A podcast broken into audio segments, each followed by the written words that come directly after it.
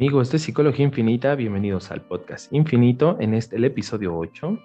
Ya teníamos un tiempo sin subir episodios, pero esta ocasión quisimos grabar este episodio con mucho detalle, con mucho cariño. Es, les había prometido que iba a salir antes, pero tuvimos algunos fallos técnicos, no se quiso grabar, entonces, pues, como sabrán, me frustró bastante porque el episodio pasado me quedó muy bien. Esperamos que este episodio quede más o menos igual o quede mejor, ¿no? diría una amiga mía, eh, grabarlo otra vez permite hacerlo mejor, ¿no? Así que pensemos por el lado positivo y veámoslo así. pensemos que va a salir mejor, ¿no? Bueno, hoy vamos a hablar un poco sobre la depresión, vamos a empezar a abordar un poco las definiciones que existen, pero también vamos a mencionar los subtipos de depresión que están marcados o enmarcados en el, eh, en el libro diagnóstico. Eh, también vamos a hablar un poco sobre lo que se puede y no hacer con alguien que tiene depresión. No es como tal una guía de tips, pero sí una, una manera en que podemos empezar a percibir el trastorno y la enfermedad con un poquito más de detalle. También vamos a hablar un poco sobre los mitos y los prejuicios que existen a través de este, pues de este trastorno, de esta enfermedad. Y vamos a dar algunas recomendaciones, tanto del libro como de una serie que pueden ver, que pueden leer, que creo que les puede gustar bastante. Eh, es todo esto con la intención un poco pues de que este tema deje de ser tan tabú, ¿no? Y que podamos dialogarlo un poco más. Si conoces a alguien que creas que le puede servir, te agradecería mucho que me ayudes a compartirlo, eso me sirve mucho, me ayuda mucho a, seguir grabando este tipo de contenidos y a seguir echándole ganas ¿no? en este tipo de cosas. Bien, si nos vamos como tal a la definición, quiero primero que pienses tú en tu propia definición, ¿vale? Que pienses es, eh, cómo definirías tú la, la, depresión, cómo podrías describirla, ¿no? Porque de ahí parte mucho de lo que nosotros construimos como un prejuicio de lo que es la depresión. Muchas veces eh, lo asociamos a una sensación de tristeza y a una persona que no sabe cómo quitársela pero de ahí parte mucho de lo que basa los prejuicios o los mitos y que de ahí pues se alimentan, ¿no? Quisiera leerte una definición que me parece muy interesante. La definición es de la Organización Panamericana de la Salud, entonces creo que te puede dar un poco la idea y me gustaría que la empecemos a desglosar, ¿no? Juntos. Dice, la depresión es una enfermedad que se caracteriza por una tristeza persistente y por la pérdida de interés en las actividades con las que normalmente se disfruta así como la incapacidad para llevar a cabo las actividades cotidianas durante al menos dos semanas. ¿Por qué es importante delimitar esta definición? Hay que diferenciar entre tristeza como tal, una situación que nos causa tristeza, la tristeza profunda o, persistente y el duelo o el dolor. ¿Por qué, por qué lo menciono así? Eh, cuando nosotros pensamos en la tristeza, muchas veces está asociada a una emoción socialmente negativa o como nosotros le conocemos una emoción displacentera, es decir, no es una emoción agradable, no es algo que te haga sentir bien, es una sensación extraña, ¿no? Entonces, como pasa a calificar una emoción displacentera o una emoción socialmente no aceptada, muy probablemente esa sensación no la sabemos describir y entonces se transforma en una emoción poco conocida y poco identificada, ¿no? Nos cuesta mucho trabajo identificar cuando estamos tristes. Muchas personas están tristes y se enojan, ¿no? Como un mecanismo de defensa donde pareciera que transforman un, síntoma en otro, una emoción en un síntoma. Entonces, eh, es importante como primero mencionarlo, ¿no? Hay situaciones que nos pueden manifestar tristeza. Después vienen situaciones que nos pueden presentar un duelo, una situación de ruptura, de pérdida, un cambio significativo donde nosotros eh, tenemos un, una crisis inmediata donde perdemos a alguien, algo o una situación, puede ser de salud, una persona económica, y nos produce un duelo. Y existe la depresión o la tristeza persistente. Una tristeza persistente es que a pesar de que hay motivos para, parecer, para que pareciera que puedes salir de esa tristeza, no puedes hacerlo. No porque no quieras, sino porque pareciera que los recursos que, que posees en ese momento no son suficientes o no avanzan, no, no, no pareciera que se resuelve, ¿no? Entonces, de ahí parte mucho de la sensación. Mm, hay pérdida de interés en las actividades que normalmente se disfrutan porque lo que ocurre generalmente es que pasa un bloqueo emocional en el cual pareciera que todo lo que antes causaba alegría, interés, motivación, felicidad, pierde ese valor, como si esa sensación de felicidad que generaba antes cambiara de pronto, ¿no? Entonces, bueno, eso podríamos decir que es una definición, pero ahora quiero que la compares con tu propia definición que me hiciste favor de hacer antes. Quiero que pienses si te suena parecida, si realmente lo has pensado como así, ¿no? En esta sensación de una tristeza que no sabes resolver, una situación que te quita las ganas de hacer lo que antes hacías, y la incapacidad de disfrutar lo que antes era algo a lo mejor hasta divertido para ti, que ahora ya ha cambiado, ¿no? Bueno, esto es eh, importante para, para comenzar y para que entendamos que así funciona un poco la, la depresión, ¿no? Una tristeza persistente. Ahora bien, ¿qué podríamos decir que es un síntoma? Un síntoma es como la característica particular que tiene este, esta enfermedad, este trastorno, y que de ahí se basa, ¿no? Para poder decir que una persona puede o no tener depresión. Una de las más características es la pérdida de energía, los cambios de apetito, la necesidad de dormir más eh, de, lo que, de lo que realmente se, se, dormía antes o menos de lo, de lo común, eh, tener algunos síntomas de ansiedad, una disminución en la capacidad de concentrarse, ser un poco más inquieto, un sentimiento de culpabilidad, inutilidad, desesperanza, eh, pensamientos de autolesión o suicidio, o como le llamamos las conductas riesgo, ¿vale? Todos estos son algunos de los rasgos, pero ahora, es importante decirlo, cuando mencionamos síntomas, no significa que todas las personas lo experimenten y que todas lo experimenten con la misma intensidad, con la misma frecuencia y con la misma duración. Existen diversos síntomas que pueden parecer invisibles, pero que están ahí. Muchas veces este sentimiento de tener una tristeza profunda, a pesar de que no hay un motivo evidente para sentirlo, nos hace sentir culpables. Y la culpa alimenta mucho del sentimiento de responsabilidad porque pareciera que todo lo que me debe hacer feliz está ahí y no logro estar feliz. Entonces, en ese punto lo que ocurre es que incrementa más la sensación de ansiedad porque pareciera que hay todo lo necesario para estar contento, tranquilo, en paz, pero pareciera que mi cerebro no logra estarlo, ¿no? No logra dejar de pensar en esos sentimientos de autolesión, en esas ideas disruptivas que no me permiten disfrutarlo. Entonces, quiero que lo pienses así porque de ahí basaría mucho de lo que pasa cuando una persona comienza a experimentar depresión. Porque es importante decir una persona que experimenta depresión a una persona depresiva. La depresión no es una condición, es un trastorno o una enfermedad, por lo cual se adquiere o una persona puede tener alguna situación incluso hereditaria, alguna predisposición hereditaria, puede tener alguna situación eh, biológica también, química, que no funciona bien y que entonces probablemente eso detonea, pero es una persona que adquiere una enfermedad o un trastorno no es algo eh, básicamente de la persona, me explico, no es una característica definitoria, no define a la persona. Es importante decirlo así. Ahora bien, otros de los síntomas que pueden reflejarse y que a lo mejor son invisibles es esta sensación de que las cosas pequeñas que antes se disfrutaban pasan a segundo término, a tercer término o incluso con una sensación de pérdida del sentido de vida, entendiendo el sentido de vida, como lo decía Em, Víctor Frank, que hablaba sobre el sentido de vida como ese motor interno que nos mueve hacia realizar las cosas a pesar de que no tengamos las mejores sensaciones, las mejores emociones o no sea el mejor día posible. Básicamente como en esto, ¿no? Muchas personas batallan todos los días con esta sensación y evaden o evitan la sensación de depresión o la sensación de tristeza profunda. ¿A través de qué? De mantenerse ocupados, de mantenerse distraídos o de mantenerse como siempre haciendo algo, ¿no? Pero cuando llega la noche, cuando ya no hay nada que hacer, puede, empieza como esta sensación de eh, insomnio, que es la falta de sueño, o la hipersomnia, la necesidad de dormir mucho, ¿no? Como esa necesidad de dormir, pero pareciera que no se descansa. Entonces, estos síntomas no, no, no a todas las personas les pasan, pero sí pueden reflejar un poco de las sensaciones que podemos empezar a reflejar y observar, ¿no? muchas veces ocurre que cuando una persona comienza a experimentar una sensación de tristeza profunda, comienzan a salir o a surgir los mitos y las, eh, los prejuicios. Algunos mitos y prejuicios están basados en ideas erróneas que antes se creían así, pero que ahora han ido evolucionando y cambiando, ¿no? Pensemos que antes eh, existía una idea sobre las enfermedades mentales y ahora existe otra, ¿no? pero eso en muchas ocasiones no le ha quitado los prejuicios, le ha permanecido esa sensación de que cuando una persona tiene eh, una sensación de tristeza profunda o, experimenta depresión, muy probablemente es una persona que no se está esforzando lo suficiente, no está haciendo lo adecuado, ¿no? Pareciera que no está haciendo lo correcto porque no está tratando de cambiar el síntoma.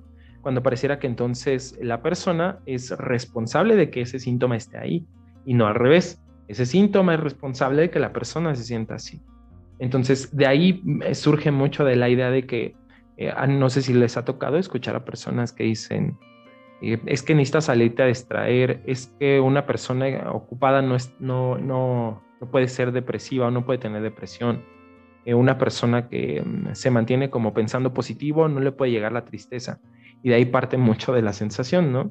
Cuando una persona comienza a experimentar una sensación de depresión, muy probablemente no encuentra la red de apoyo suficiente o la correcta para compartir esa sensación de tristeza y poder compartir esos síntomas que a lo mejor son repetitivos, son recurrentes y que no se resuelven.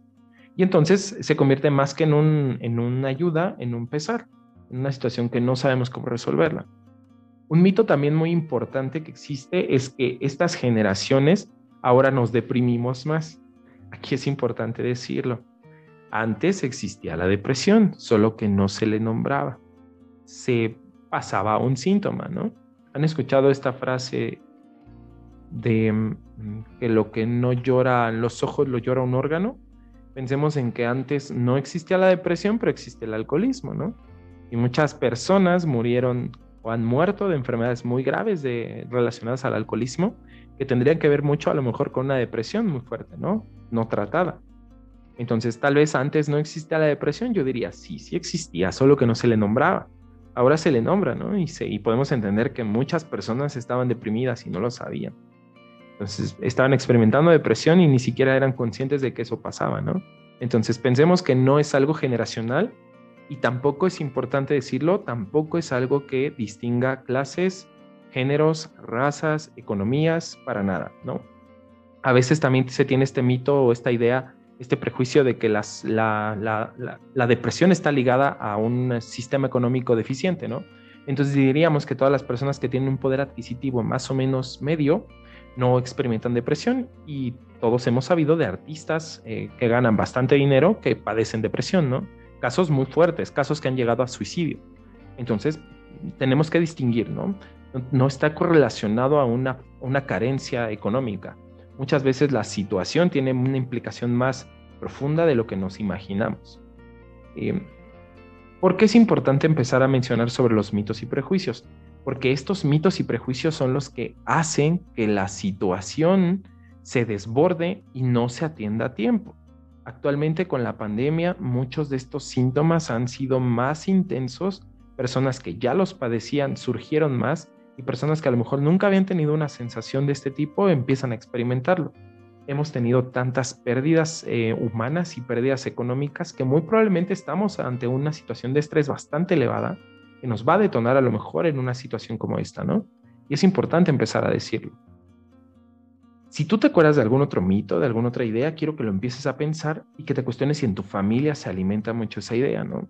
De a lo mejor que la depresión no es algo como tal, que haya que preocuparse cuando a lo mejor sí sería importante empezar a preguntarnos, ¿no? ¿Quién de la familia pudiera sentirse así? Cuando hablamos de depresión, también tenemos que decir que existen distintos tipos. Hay un manual diagnóstico que utilizan eh, los psiquiatras, por ahí saludos a los amigos psiquiatras, que se utiliza para diagnosticar. No voy a hablarles sobre el manual porque me parece que eso es algo más, eh, más profundo y más nos vamos a desviar un poco del tema, ¿no? Lo que quiero hablarles un poco de los eh, tres tipos eh, de, trastornos depresivos que, que, aparecen en el manual porque me parece interesante distinguirlo y les voy a explicar por qué. El trastorno depresivo mayor, el trastorno depresivo persistente o distímico y otros tipos de trastorno no especificados o especificados. ¿Por qué es importante distinguirlos?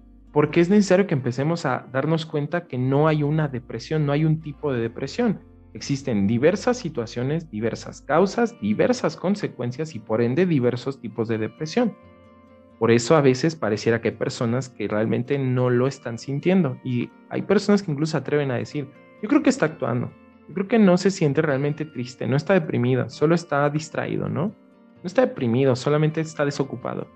Me parece importante que lo digamos así. No existe un manual que nos diga específicamente cómo debe sentirse cada persona nos da un indicador de síntomas que pueden reflejar una postura en la cual tenemos que observarlo como pequeñas alarmas o alertas y entonces atenderlo, ¿no? Pero no dejarlo como una idea que tiene que ser a fuerzas esos, esos síntomas para que lo empecemos a atender, ¿no? ¿No les ha pasado ver artistas o personas que en algún momento se quitaron la vida y un día antes le sacaron una foto y generalmente salen muy sonrientes o muy felices? Muchas veces esos momentos son momentos donde la depresión ya venció a la persona y entonces ya tomó la decisión de quitarse la vida. No significa que la persona en cuestión esté consciente y diga, bueno, es que estaba actuando. Realmente no. Lo que pasa es que los síntomas pueden ser tan distintos y agresivos que pueden ser a veces imperceptibles, es decir, no se perciben al ojo hasta que una persona habla realmente de cómo se siente. De ahí es donde quiero partir a lo siguiente. Quiero que te preguntes cuántas personas se sentirán cómodas hablando contigo cuando tengan una situación que los tenga sumamente tristes o que puedan estar experimentando depresión. Quiero que te preguntes en este momento quién de tu entorno pudiera sentirse así, con una sensación de tristeza profunda que poco a poco has notado cambios significativos en su comportamiento, en su manera de vivir, has visto cambios importantes en su forma de, de hacer las cosas, la comunicación ha cambiado, y quiero que te preguntes si esas personas se sentirían cómodas contándote que están pasando un episodio depresivo. Si la respuesta es sí, qué padre. Significa entonces que eres una gran red de apoyo y te felicito. Si no estás seguro, es importante que ahora te preguntes esto. Te voy a decir algunas cosas de las que no hay que decirle a una persona que tiene depresión y quiero que también veas si te suenan, si las has dicho o te las han dicho, ¿vale? Eh, Hubo un ejercicio que hicimos con algunas personas que me ayudaron en la página. Si sigues mi página, creo que lo viste. Eh, el ejercicio lo hicimos tal cual titulado que no decirle a una persona que experimenta depresión.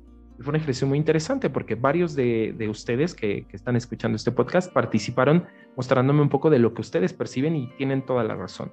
Lo más común que suele eh, hacerse o decirse con una persona que tiene depresión es que es algo que ellos se han buscado porque no buscan resolverlo, que muy probablemente lo que ocupan es hacer ejercicio, que necesitan salirse y cambiar de aires, que a veces viajar quita la depresión, que es necesario que se desahogue, que platique cuando necesite, pero realmente nunca ninguno de nosotros es capaz de preguntarle a la persona qué es lo que necesita. Y de ahí partimos a esto.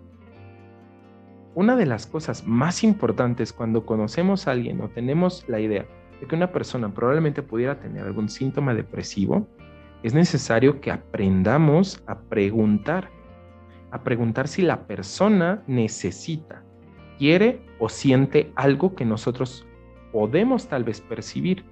¿Por qué te lo digo así? ¿Te acuerdas que te hablaba un poco sobre las emociones displacenteras? Hay emociones que son consideradas emociones que no nos causan placer, es decir, que son emociones como socialmente negativas, y que entonces de esas emociones no hablamos. ¿Les ha pasado cuando vemos a alguien llorar que nos sentimos como paralizados y no sabemos qué actuar? ¿Cómo hacerle? ¿Qué es lo que tenemos que hacer cuando una persona llora?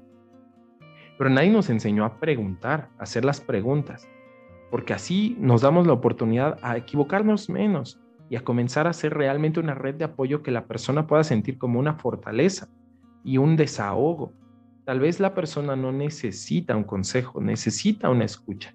Necesita alguien que le ponga un hombro para llorar, sin preguntarle qué es lo que pasa. A veces lo único que se necesita es ser eso, una red de contención, una red que permita a la persona desahogarse sin necesidad de preguntar o intentar resolver. Luego hay mucho síndrome del superhéroe que intentan resolver la situación que los tiene tristes y muchas de ellas no tienen solución porque no son identificables, no son perceptibles. La persona no sabe por qué está depresiva. ¿Me explico? Es importante que lo empecemos a decir porque entonces realmente esto nos permitiría entender cómo funciona la enfermedad mental y cómo funciona la depresión, como una situación que nos paraliza, nos bloquea y que no nos permite avanzar. Y así también le quitaríamos tanta presión a las personas que lo experimentan. Le quitaríamos presión a todos esos seres que cargan con, este, con esta enfermedad y que es difícil es muy solitaria y que muy probablemente es, es triste de, manejar y de llevar, ¿no? Porque conlleva muchas, muchos cambios y muchas ideas. Quiero que pienses si realmente las personas se sentirían cómodas acercándote contigo a contarte cómo se siente. Es importante que visibilicemos la sensación que puede tener una persona cuando atraviesa un episodio como estos y empezar a convertirnos en una red de apoyo que sirva como un beneficio para que los demás puedan sentirse cómodos. Pensemos en esto. En un trabajo, ¿hay algún tipo de seguro, algún tipo de permiso que contemple este tipo de situaciones? Ahora se está implementando una nueva norma que habla sobre riesgos psicosociales pero quiero que nos preguntemos realmente cuántas empresas lo aplican y también cuántos de nosotros nos sentiríamos cómodos pidiendo un permiso por depresión. Ahora, ¿cuántos de nosotros si lo pedimos se nos va a dar? Quiero que lo pienses porque ese es el punto. Comenzar a hablar de este tema nos va a permitir visibilizarlo y hacerlos conscientes de lo que existe realmente cuando una persona experimenta depresión y le va a quitar muchos prejuicios y muchos mitos. Bien.